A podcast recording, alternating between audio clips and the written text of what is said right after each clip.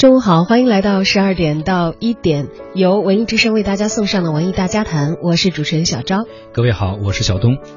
呃，那么在今天呢，我相信所有的朋友通过各大媒体都已经了解到我们的著名翻译家、作家杨绛先生昨天在北京病逝的消息。他呢，享年是一百零五岁的高龄。对，昨天我们很多人的朋友圈呀，或者说微博上啊，包括很多网站的消息上都发布了这个这么一个消息。很多人都称杨绛为先生啊，这声先生其实背后也是对他的学问、学识，还有他特别是他的风骨的一种认可和一种尊敬。嗯，从堂吉诃德到裴多，再到走到人生边上啊，杨绛的翻译和创作成就呢，其实透过了一行一行的文字，也为人们所熟知。而他跨越百年的人生，其实呢，比网络上流传的那些鸡汤文更加的丰富和厚实。呃，不知道收音机前的您最初是怎样知道的杨绛，阅读过他的哪些文字呢？而您心中的杨绛是怎样的一个人？欢迎关注文艺大家谈的微信公众号，和我们一道在今天的节目当中来共同追思杨绛先生。起初不经意的你。和少年不经事的我，红尘中的情缘，只因那生命匆匆不语的焦灼。像是人世间的错，我前世流传的因果，众生的所有也无需换取刹那阴阳的交流。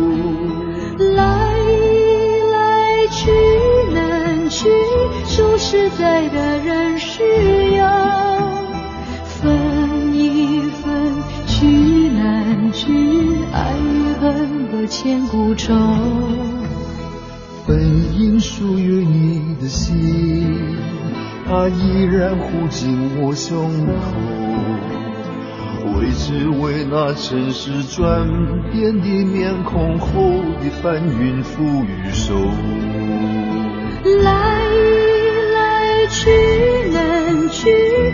实在的人需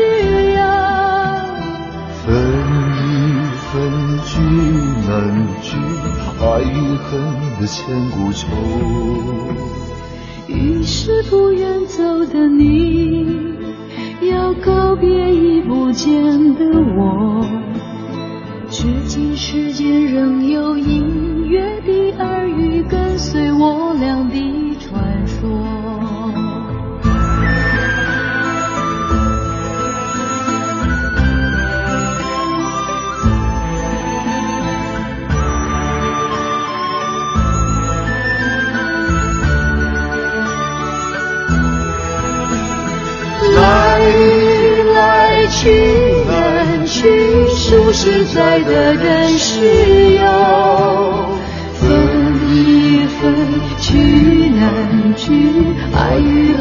恨的千古愁。于是不愿走的你，要告别已不见的我。至今世间仍有隐约的耳语跟随我俩的传说，滚滚红尘里有隐约的耳语跟随我俩的传说。各位好，这里是每天中午文艺之声为您带来的文艺大家谈。今天呢，我们来一起呃缅怀一下刚刚离开我们的杨绛先生。不知道您是怎样知道杨绛先生的，或者读过他怎样的文章和著作？也欢迎添加我们的微信公众号“文艺大家谈”啊，说说您的感受。呃，我们也会有一个互动的活动。哎，我们会奖励给我们的发来优秀留言的幸运听友啊，北京天朝剧场的音乐剧《二古岭》的门票四张，演出时间呢是在五月二十八号的晚上七点半的时间了。哎，其实说到这个杨绛先生，可能很多人对他的印象是因为。他是钱钟书先生的夫人嗯，大家都知道《围城》，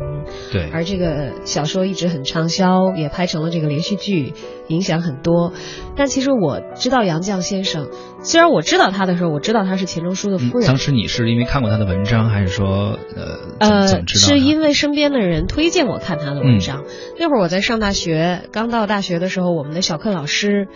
她是一个女文艺青年，你知道吧？嗯然后有一次是我们上课，因为学播音嘛，就会读一些东西诗歌什么的。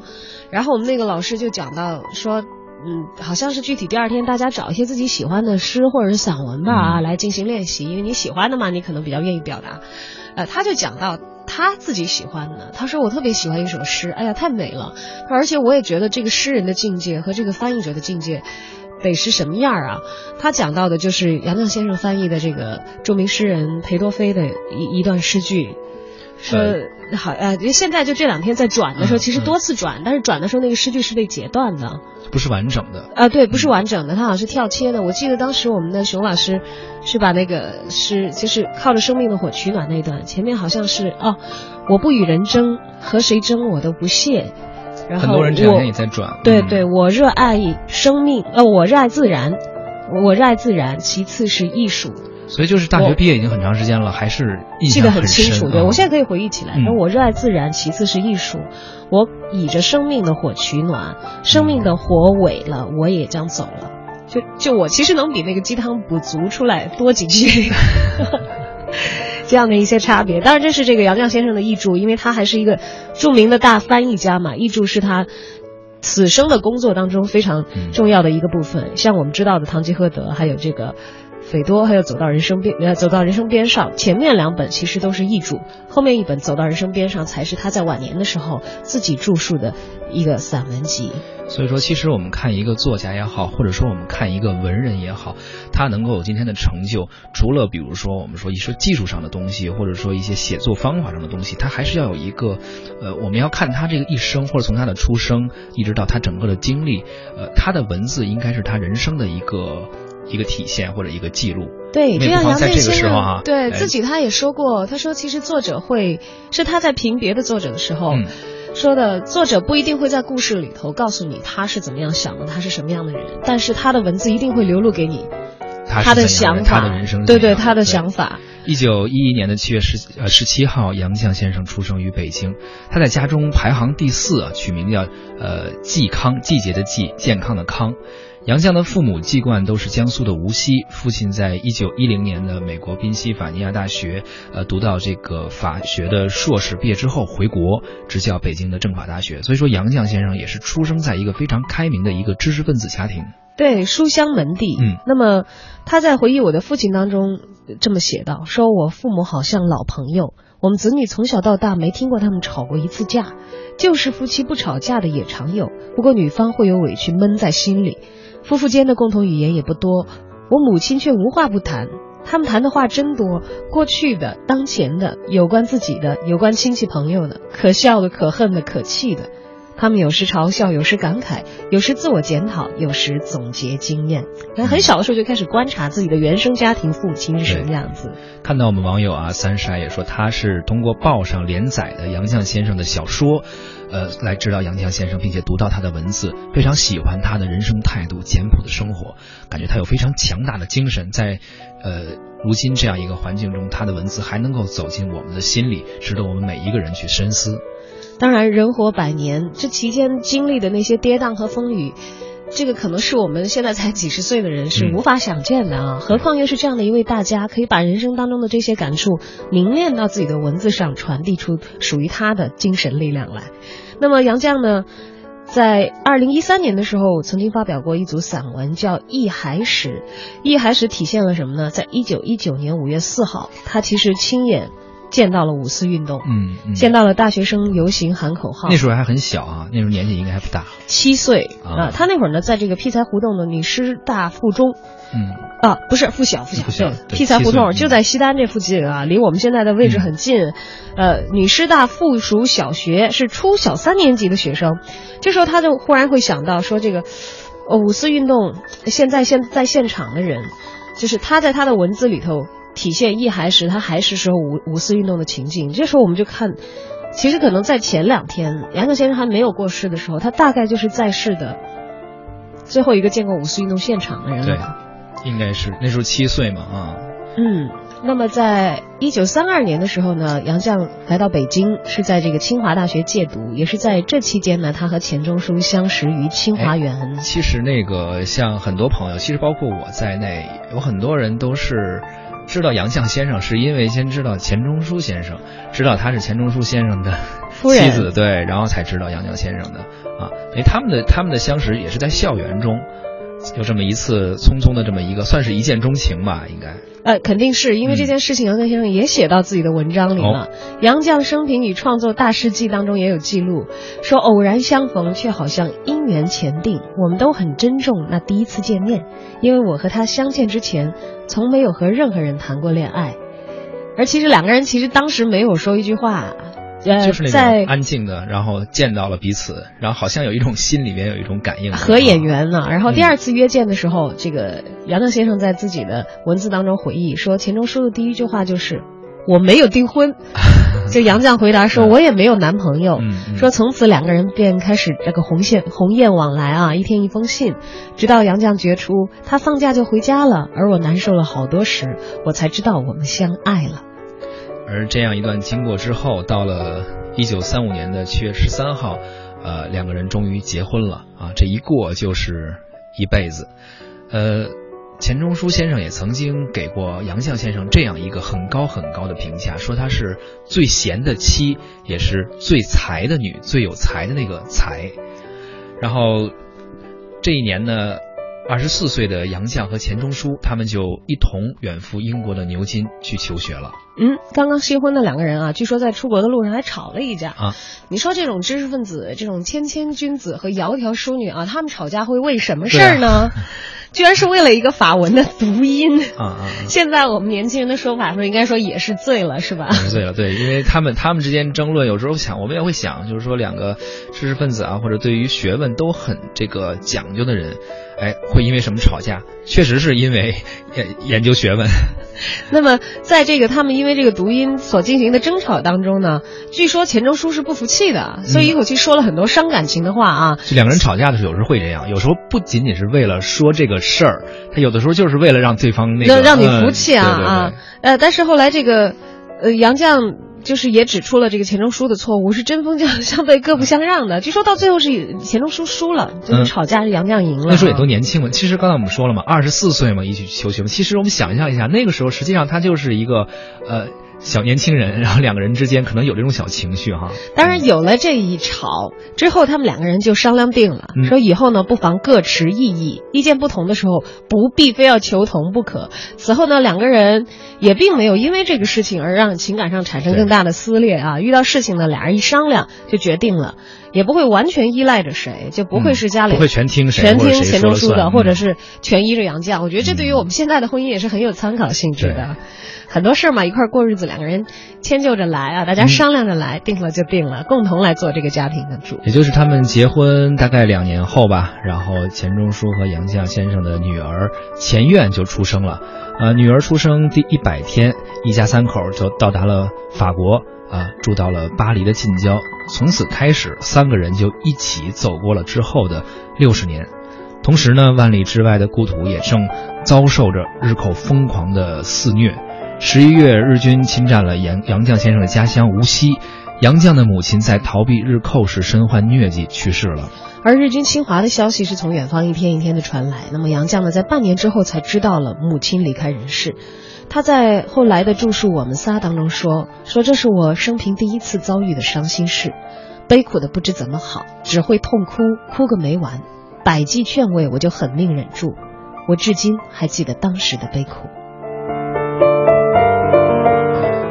呃，又过了几年，一九四三年的时候，呃，杨绛先生回国后呢，呃，写了几部作品啊，这个戏剧作品，《称心如意》还有《弄假成真》接连上演。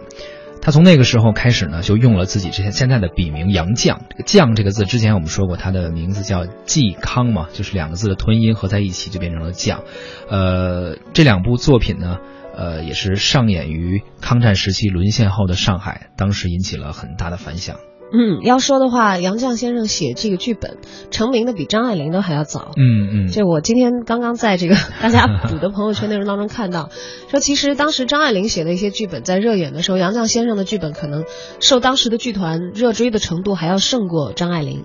有一些剧已经是不同的团可能演了八十场还有多，而且据说《围城》呢也是钱钟书先生有点受刺激，也是受有点受影响，因为呃，你看夫人嘛，这个剧本方面写的很漂亮，而且是写了一个什么样的剧本，就激发他写了一部《围城》，而这个《围城》到现在还是很多文文艺青年的必读啊，这个。必读的一个这个书目，也是其实很有意思的一本书。我现在回想起来，当时杨绛先生也说，他说他当时也是试着写了一些剧本嘛，当时都是由这个进步剧团来演出。剧本呢，他觉得当时有些缺乏斗争意义啊。但是如果说，呃，沦陷在日寇铁蹄下的老百姓不妥协、不屈服就算反抗，不愁苦、不丧气就算顽强，那么他这两个喜剧里的几声笑，也算是表表示在漫漫长夜中、黑暗中，呃，人们没有丧失信心吧？啊，也是一种。呃，他的乐观和这种就是保持乐观的一个精神和状态，对这一点是毋庸置疑的。不管从杨绛先生走过的一百多年的漫漫人生当中，国家、民族和个人所经历了多大的波澜这方面来看，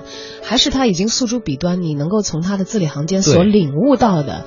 呃，来了解，你都能够感受到这个女性。非一般的坚韧，对，虽然非一般的乐观，自己说说感觉他的斗争精神还不是那么强，但是其实恰恰是他这种一种精神上的一种内心的乐观，反而也能够在那个时候鼓舞更多的人。嗯，温柔坚定，同时又坚韧。对，当然有很多词语可能无法详尽的描述他确切的人生，但是不妨碍我们每个人心中所得到的来自杨绛先生的影响。那么，我们的文艺大家谈特约评论员、人民文学主编施立斌。也跟我们一起分享了他对于杨绛先生的印象。这个实际上杨先生的作品呢，我接触的很晚。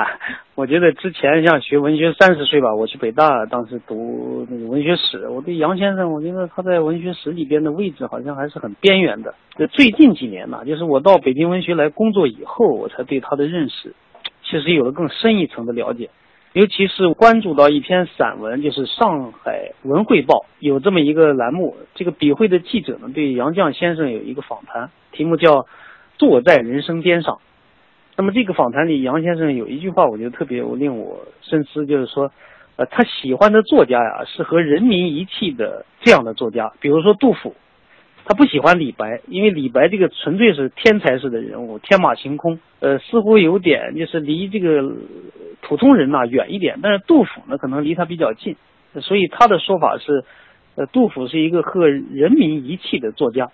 哎，我当时我就感觉很很深刻，符合我自己的感受。因为人有了阅历之后啊，对对杜甫的感受啊，对这些文学和生活的关系啊，这个理解可能就超越了年轻时期。这个是我理解杨绛这个这个文章和对话的一个重要的契机。现在呢，我经常会读杜甫，我就我对杜甫的这个全集啊读了一遍，我觉得杜甫的一千四百多首诗下来以后的感觉，确实是对杨先生的理解更加深了。杜甫确实是一个和人民一气的这样一个作家。杨先生应该是一个比较大的作家，就是他翻译了《堂吉诃德》，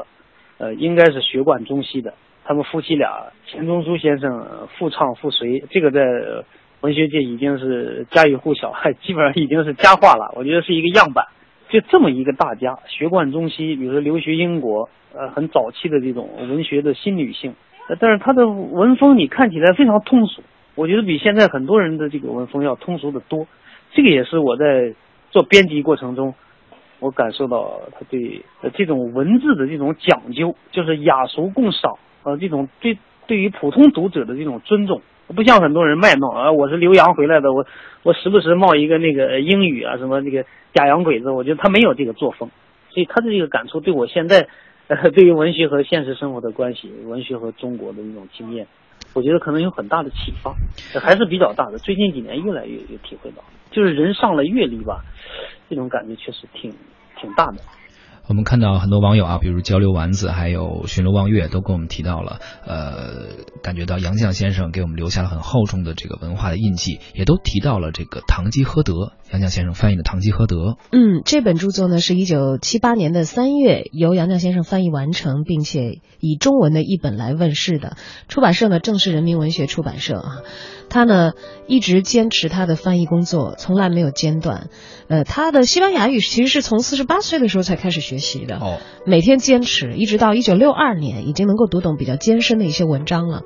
那么二十多年的时间当中，杨绛的一本《堂吉诃德》在人民文学出版社就先后以多种形式出版，总印数呢已经是超过了七十万册。作为翻译家，杨绛先生的这个成就也是很卓著的。一个是我刚才讲到的著名的诗句啊，然后还有这个刚才网友们提到的，还有我们的评论员所提到的《堂吉诃德》。另外，他还翻译了西班牙流浪汉的小说《小赖子》，以及法国文学名著《吉尔布尔拉斯》，还有我们刚才提到的古希腊的散文这个柏拉图的对话录，还有这个。斐多等等，所以说我们感觉啊，钱钟书先生还有杨绛先生，他们这个一生可以说是经历了外辱内乱啊，颠沛流离，还有亲人的离散。也有人说，整个二十世纪知识分子该赶上的境遇，好像他们都赶上了。嗯，但是其实有一段不得不提到，是在一九九七年、九八年这两年，这对于杨先生来说是特别难熬的。对，你想想那会儿他自己也是年纪挺大的一个人了，女儿生病。然后，丈夫生病，而且两个人是先后离世啊！我觉得有一个小细节，这两天是被反复提到的，说他这个先生离世的时候，他在耳边就是说说放心有我吧。这个时候先生才这个安心的闭上了眼。就说内心之强大啊，由此这个可见一斑。我们没经历过的人很难想象。对，但是其实在这此后，我们所真正的看到的他的坚强，确实是才真正的是让人叹为观止。不是在这些可能你在情节上会被打动的，而是在经历完了这些之后，杨绛先生是依然是笔耕不辍的。后来写了二零零三年的《我们仨》出版问世，这本书也是很畅销，为他赢得了很多跟他有很大年龄差异的一些新的读者。所以今天杨绛先生离开我们，呃，有人悲伤，有人感怀，我们也祝福他们吧。失散的他们三个人能够终于重聚。